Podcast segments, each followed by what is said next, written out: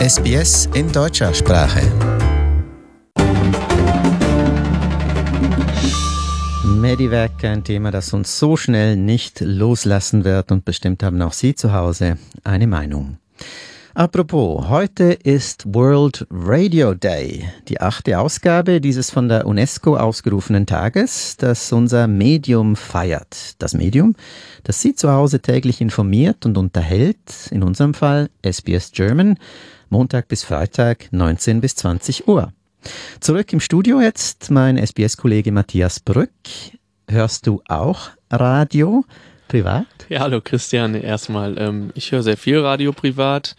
Und zwar fängt das bei mir morgens an. Also im Tagesablauf, ich stehe auf und die ersten zwei Dinge, die ich wirklich tue, ist erstmal gehe ich zur Kaffeemaschine, um, um mir einen Kaffee zu machen und gleichzeitig mache ich dann das Radio an und versuche dann mir Frühstück zu kochen äh, und so weiter. Und das ist ja gerade jetzt schon, wenn man davon spricht, der Vorteil des Radios. Also ich mit, dem Smartphone in der Hand oder mit dem Laptop geht das eben nicht. Aber ich kann gleichzeitig kochen, mir einen Kaffee machen und im Hintergrund höre ich Musik, dass ich so ein bisschen auch in die Gänge komme, ähm, informiere mich gleichzeitig auch schon mal. Und ich finde schon, dass das ein gewisses Alleinstellungsmerkmal des Radios ist. Mhm. Wie begann das eigentlich alles? Also seit wann gibt es Radio in Deutschland und in Australien? Ja, also da muss man unterscheiden. Also es gab natürlich schon sehr, sehr früh äh, Versuche, gewisse Töne oder Audiodateien, nicht Dateien, aber Audiotöne zu transferieren. Aber ob das schon wirklich als Radio zählt, das sei dann mal dahingestellt. Aber in Deutschland war es schon so während des Ersten Weltkriegs, äh, da gab es Versuche mit sogenannten Röhrensendern, war das damals noch, oder Rückkopplungsempfängern. Und das waren damals äh, Hans Bredow und Alexander Meissner. Und die haben das schon geschafft, Musik in einigermaßen akzeptabler Musik so zu transmitten. Aber dann am 22. Dezember 1920 das war quasi, wenn die erste wirkliche äh, Rundfunkübertragung in Deutschland stattfand. Und das war damals äh, von der Deutschen Reichspost tatsächlich. Und es handelte sich um ein Weihnachtskonzert. Also man kann sich das vorstellen, dass die Postbeamten alle zusammenkamen. Ja, die haben dann Gedichte gelesen, gesungen und auch ihre Instrumente mitgebracht und haben darauf gespielt. Und äh, ja, so wurde das das erste Mal in, in diverse Haushalte übertragen und deswegen äh, gilt der sogenannte Funkenberg, Funkerberg sollte ich sagen, auch als die Geburtsstätte des öffentlichen Rundfunks in Deutschland. Und in Australien? In Australien, also die erste wirkliche Audioübertragung äh, fand damals äh, 1919 statt und das war der Australier George Fisk. Äh, der hat damals nämlich die australische Nationalhymne, auch sehr interessant, von einem Gebäude in ein anderes transferiert und das war quasi das erste Mal, dass wirklich äh, ja so ein Transmission stattgefunden hat. Es gab vorher auch schon Versuche, wie in Deutschland auch.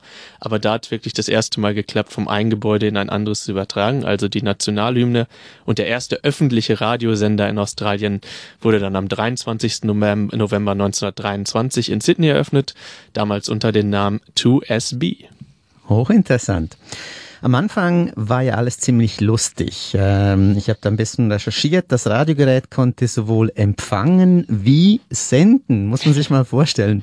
Die Behörden haben dann eingegriffen und die Hersteller gezwungen, nur noch Empfangsgeräte zu produzieren. Und in den ersten Jahren waren politische Äußerungen, Satire und, äh, ja Achtung, Erotik verboten. Aber zurück zum World Radio Day. UN-Generalsekretär Antonio Guterres hat dazu eine kurze Video-Grußbotschaft veröffentlicht. Hören wir doch rein. Radio is a powerful tool. Even in today's world of digital communications, radio reaches more people than any other media platform. It conveys vital information and raises awareness on important issues. And it is a personal, interactive platform where people can air their views, concerns, and grievances radio can create a community. For the United Nations, especially our peacekeeping operations, radio is a vital way of informing, reuniting, and empowering people affected by war. On this World Radio Day, let us recognize the power of radio to promote dialogue, tolerance, and peace. Thank you. Finde ich wunderschön. Also Radio ist beliebter als jedes andere Medium, sagt der UN-Chef. Es schafft Gemeinschaft, Community und hilft Menschen in Krisen- und Kriegsgebieten. Was er nicht gesagt hat, es ist wahrscheinlich ja auch eines der wichtigsten Medien für das Funktionieren der Demokratie, nicht? Absolut. Und nicht nur, nicht nur für die Demokratie, sondern genau wie er es auch beschrieben hat, für Leute in Kriegsgebieten oder in Ländern, die jetzt nicht so weit entwickelt sind wie wir hier in Australien oder in Deutschland. Wir sind das gewohnt, wir laufen hier mit dem Smartphone rum, mit dem Laptop, aber es gibt halt noch viele Länder, wo das eben nicht stattfindet. Und wenn sie dann dort ein Radio haben und kriegen dadurch ihre News oder teilweise auch Zuspruch von anderen Ländern, die dann sagen, ihr seid nicht alleine, wir wissen, dass ihr existiert und äh, wir versuchen euch zu helfen. Es kann sehr, sehr wichtig sein. Gerade auch hier SBS ist das beste Beispiel in so vielen verschiedenen Sprachen. Es ist gerade bei uns von der 19 bis 20 Uhr Stunde ähm, sitzen da Deutsche, Österreicher, Schweizer, deutschsprachige Menschen zu Hause und hören sich das an und das ist ein Stück Heimat. Das, dann fühlt man sich wohl. Und das kann nur Radio. Und das ist das große Plus des Radios ist halt, dass die Dinge im Kopf stattfinden. Man hat kein Bild, sondern man muss sich um die Geschichten herum bilden sich die Bilder im Kopf. Und das ist, glaube ich, das, was das Radio ja so so powerful, also so wirklich äh, stark macht. Und das haben andere Medien eben nicht. Da kann ein Smartphone oder auch ein Laptop oder ein Fernseher leider nicht mithalten. Mhm. Und generell, was auch noch sehr, sehr wichtig ist für mich, ist das Radio generell wird als seriöses Medium angesehen. Also wenn man das Radio einschaltet und hört dort eine News Story, dann glaubt man die erstmal, währenddessen ähm, man vielleicht im Internet die ganzen Nachrichten erstmal mit Vorsicht genießt und dann auf weitere Quellen wartet. Also generell kann man sagen, dass das Radio schon noch einen sehr, sehr hohen Stellenwert hat und auch ja eine gewisse eine Position genießt. Mhm. Ja, man sagt ja auch, wo hast du das gehört? Ja, die im Radio haben es gesagt. Also, genau. Da, das äh, erinnert uns auch immer daran, dass wir ja unseren, unseren Beruf Beruf auch, auch wirklich ernst nehmen müssen, weil das ist schon auch eine Verantwortung, die wir hier tragen und äh, ein Privileg natürlich auch. Absolut. Wir sprachen über die Ursprünge des äh, Radios, die Situation heute, aber wie schaut die Zukunft aus? Also Radio als Einschaltmedium live, hat das eine Zukunft vor dem Hintergrund der digitalen Revolution, Facebook, Instagram, Twitter, was es nicht alles gibt? Absolut. Also für mich, äh, das Radio wird in der nahen Zukunft, äh, wenn nicht für immer, unersetzlich bleiben. Das fängt schon in gewissen Situationen an, wo man quasi äh, nur Radio hören kann und andere, ja, andere Dinge wie TV oder Laptop nicht benutzen kann. Stichwort Autofahren.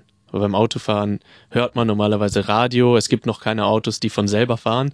Deswegen muss man sich auf den Straßenverkehr äh, konzentrieren. Und wenn man dabei dann schöne Musik hört, dabei noch gute Moderation hört und noch informiert wird, ist das natürlich super. Das ist eben halt beim Autofahren das Einzige, was erlaubt ist. Ich glaube auch nicht, dass es entweder ähm, die Revolution ist oder das Radio. Das Radio und zum Beispiel auch die App gerade bei SBS, wir haben ja auch hier eine wunderschöne App, die spielen zusammen.